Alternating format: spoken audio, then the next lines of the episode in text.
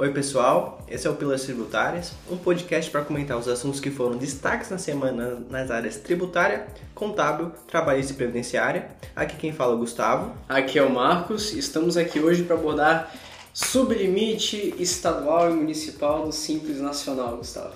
E aí, o que, que, você acha desse assunto aí, hein? É assunto bem relevante no final do ano, né? Uhum. Todas as empresas vêm falar se foi excluído ou não, como é que eu vou saber? O simples calcula automático, não calcula, como é que faz? Bate aquele desespero, né? E agora, hein? O que, que a gente vai fazer? É, e semestre por fora, isso não existe, não, não existe. Não existe, né?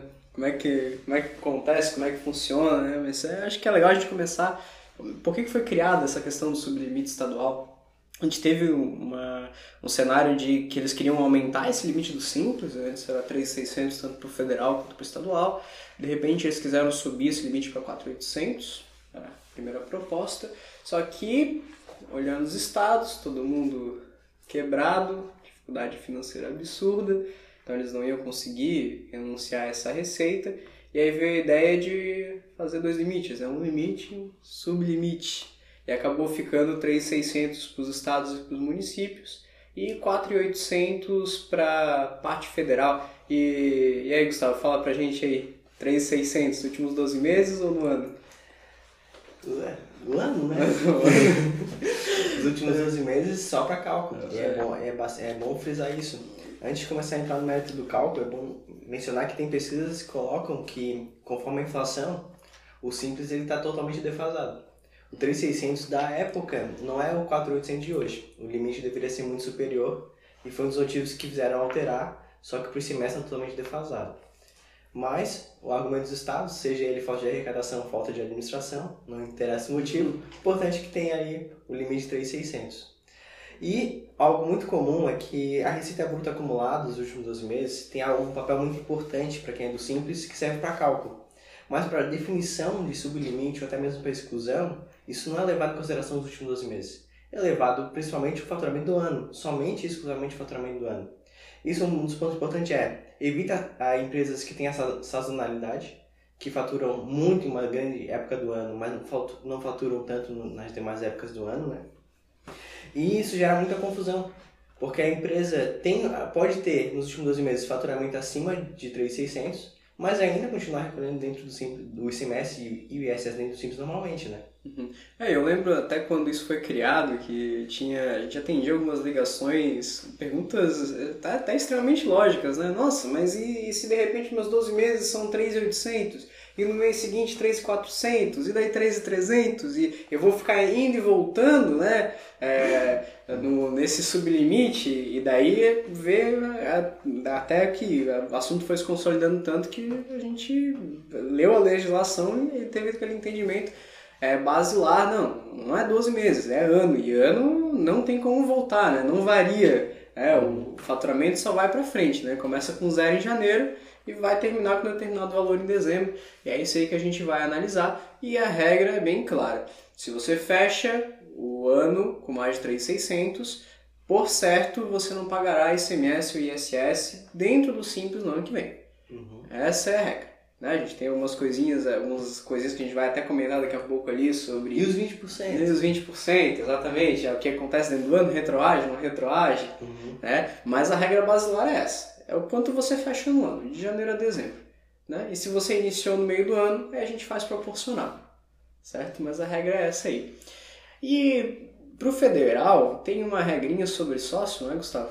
Tem, uma regrinha sobre sócio para saber se o faturamento soma, para saber se ele pode ser do simples. Pode ser do simples. Isso. Isso tem alguma coisa a ver com o sublimite? Nada a ver com o sublimite. Nada a ver com sublimite, exatamente. São regras diferentes, os faturamentos uhum. não somam. Ele pode estar dentro do simples recolhendo ICMS e ser excluído depois de imediato, porque não seguiu a regra do federal. Uhum. Mas nada a ver com o sublimite. Nada a ver com o sublimite. O sublimite a gente olha apenas as receitas dos estabelecimentos da empresa, as matrizes, filia matrizes filiais é, esses faturamentos a gente soma para fins de sublimite, mas de empresas interdependentes a gente não soma.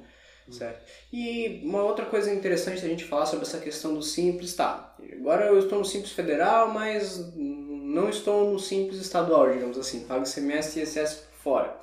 Tem uma coisinha que quando a gente vende para fora do estado, para não contribuinte, é a incidência do DIFAL, que para o Simples Nacional, o Supremo Tribunal Federal, pela DI 5464, Suspendeu. suspendeu, ou seja, não, não precisa recolher, mas se eu sou do Simples e de repente eu né, saio do sublimite e essa suspensão do de falso se aplica para mim também? Se aplica pra, não se aplica para você. Exato! Opa! Opa! Não se aplica.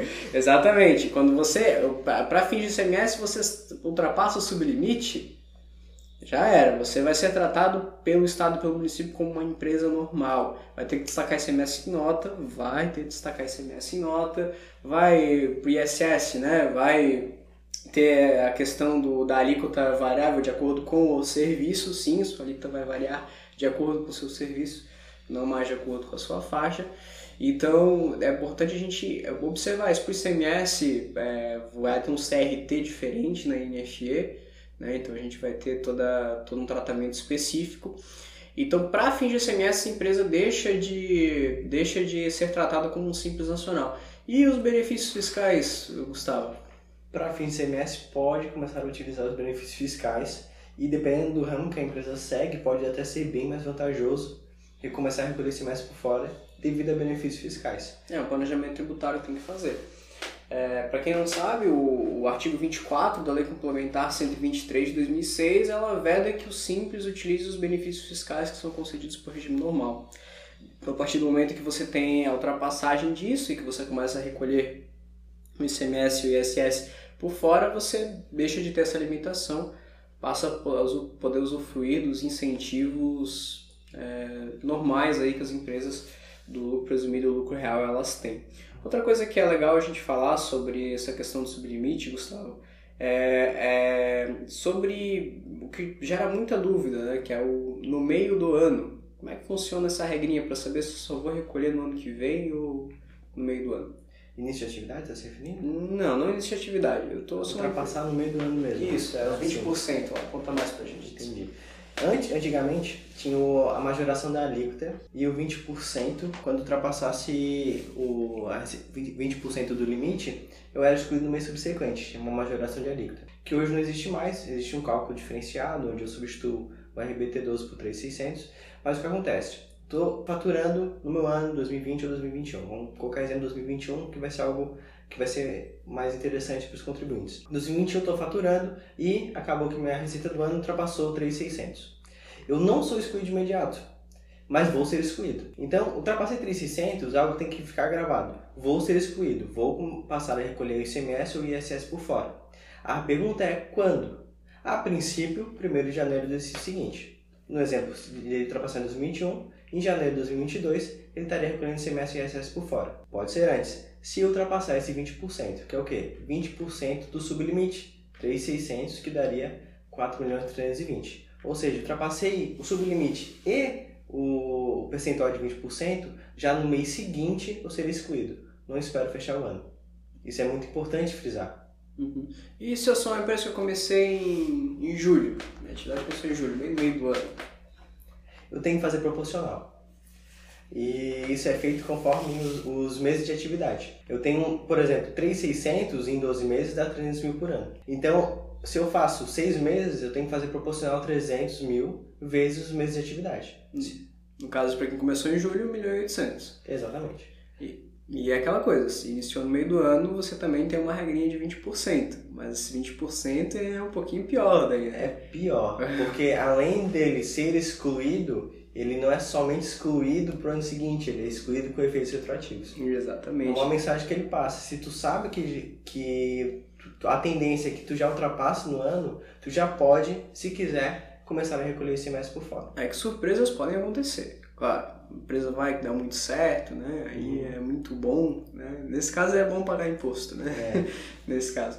Mas é, se você já sabe que a sua empresa ela pode começar já com tudo ali, ultrapassar esse limite, vale a análise de você pensar, bom, será que eu já não devo enquadrar essa empresa no presumido? Daqui a pouco ela tem uma, uma surpresa ruim. Né? Não estava esperando. Não estava esperando, né? a empresa acaba é, ficando com dívidas, trancando o CND, sem pedido de fazer algumas atividades. Então, talvez isso não fique tão bom assim. Mas é raro. É raro, claro. É, são casos muito específicos que a gente pega, não, não é para se desesperar de tal forma, né? Uhum. Já descobri, meu faturamento vai passar, ultrapassei os 3,600 e agora, né? Quais são os procedimentos que eu tenho que fazer na minha inscrita? Primeira coisa que a gente tem que falar, né? Você pode ser do Simples do Federal, mas se você ultrapassou o sublimite, você entrega DIM e você entrega SPED. Uhum. Ainda que eu esteja recolhendo os federais no Simples, ainda que eu esteja recolhendo IPI uhum. no Simples, porque eu posso ser uma indústria, só que ainda assim vou ter que entregar SPED, só, não vou, só, não, só vou ignorar a parte que fala do IPI. Com certeza, exatamente. E, a, e no mês do meu desenquadramento, no mês em que eu viro do regime normal, eu tenho o direito de poder creditar o ICMS do meu estoque. Aqui em Santa Catarina, o Estado ajuda um pouco nisso, porque como é que deveria acontecer isso, né? O contribuinte deveria verificar o seu estoque, de acordo com o seu critério de avaliação, buscar as notas fiscais de compra, analisar cada crédito que tem ali naquele seu estoque no momento e valorar dessa forma, né? Mas isso é extremamente difícil. Controle de estoque para empresa do simples é, é quase uma fábula, né?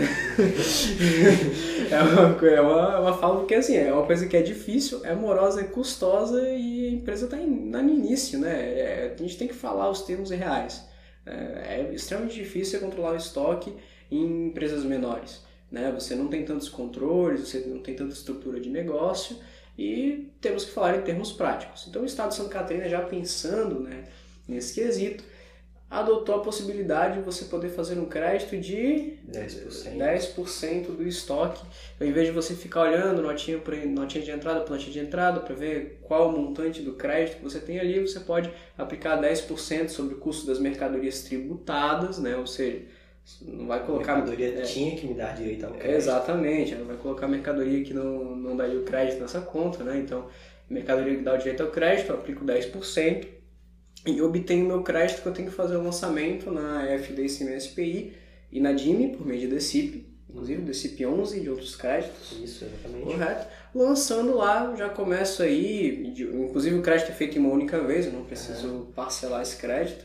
E é comum nesse momento de exclusão da saldo credor. Da saldo credor. Daí a gente estranha, mas é se eu tinha mercadoria em estoque, se fosse preço normal eu teria utilizado, muito provavelmente. Mas como eu vou vir para o simples, eu vou aproveitar aquele crédito que eu tenho todo o estoque, então é normal que nos primeiros meses é saldo credor. Que vai sendo isso. consumido ao, ao longo do tempo até ser extinguido ali conforme a empresa vai tendo débitos. Uhum. Né? Então a gente tem essa, essa questão do desenquadramento que vai acontecer. Tem a questão das transportadoras, que uma vez que ultrapassem o sublimite do ICMS podem começar a dar crédito.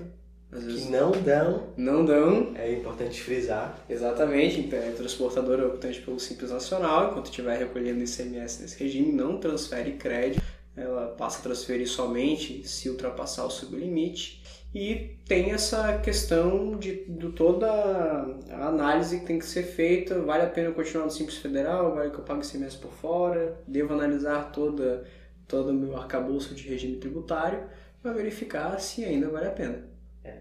Tem gente que nem faz análise, é. convenhamos. Mas o, tendo o direito ao crédito da entrada ou fazendo a forma alternativa, que é 10% sobre o custo, o levantamento de estoque ainda tem que ser feito. Então muita gente acha, eu vou fazer 10% porque eu não tenho certeza se o, as notas de entrada, não tenho certeza do total do meu estoque, vou aplicar 10%. Mas o fisco pode questionar. E questiona. Então não adianta pegar um custo ilusório ou não fazer, achar que não vai fazer levantamento porque é necessário, é imprescindível que seja, isso seja feito. Né? Uhum. E cuidado com a maquiagem. E não falo maquiagem fiscal. Eu estou falando dos cosméticos que tem redução de 30% da MVA aqui em Santa Catarina, e uma vez que eu não recolho mais o CMS pelo Simples, eu tenho que pagar essa diferença da MVA quando eu viro do regime normal. Essa diferença tem possibilidade de ser paga de forma simplificada, né, Gustavo? Sim, é 5% sobre o custo das mercadorias. Exatamente. Então, que fica bem menos oneroso. Com certeza. Você pode pagar os 5%, não vai precisar fazer toda a conta, né, que é um cálculo até um tanto complexo, a gente sabe. E aí você já se livra dessa questão dos 30%, não vai ter dor de cabeça com o Estado, consegue ingressar no regime normal com mais tranquilidade. Logo, isso não vai ser mais um problema, porque os cosméticos que são segmento que tem essa redução de 30%, Mas quase que é, quase totalmente excluídos. É quase totalmente excluído, sobrou apenas os aparelhos de barbear. Uhum. Né? Então o resto ali vai, vai sair com eles essa redução dos 30%. Então vai ser já vai ser uma dor de cabeça a menos esse caso de exclusão para quem é do segmento. É, e para fechar o quadro, acredito, uma última coisa que a gente vai falar é sobre empresas exportadoras. Como é que funciona esse sublimite quando eu tenho exportação?